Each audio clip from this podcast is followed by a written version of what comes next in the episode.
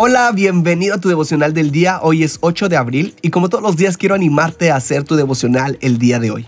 En este podcast tenemos la meta de leer toda la Biblia en un año y para lograrlo hay que leer tres capítulos diarios. Hoy toca Josué 5, 6 y Hechos 9.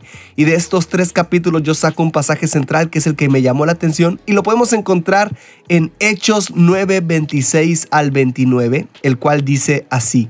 Cuando Saulo llegó a Jerusalén, quiso reunirse con los creyentes, pero todos le tenían miedo, porque no creían que él también fuera creyente. Sin embargo, Bernabé lo llevó y lo presentó a los apóstoles. Les contó que Saulo había visto al Señor en el camino y que el Señor le había hablado y que en Damasco Saulo había anunciado a Jesús con toda valentía.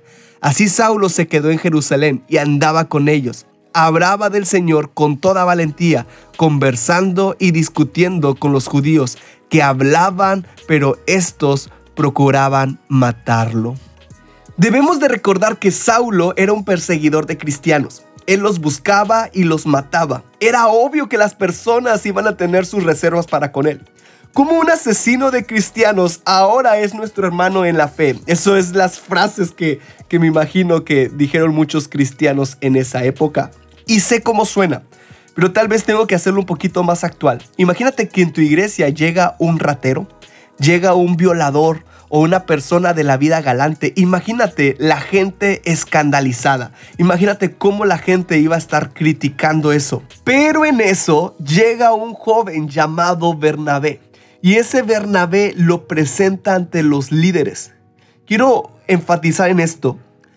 Necesitamos a los Bernabés de este tiempo, que sin importar la vida escandalosa de las personas que llegan a nuestras comunidades de fe, esa persona abre sus brazos para integrarlos a la familia en Cristo.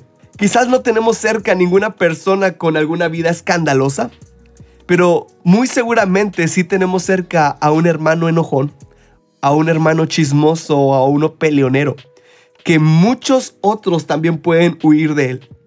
¿Cómo tú vas a actuar alrededor de Él? ¿Cómo vas a actuar tú en tu vida diaria? ¿Serás como un Bernabé o vas a ser una persona que se escandaliza?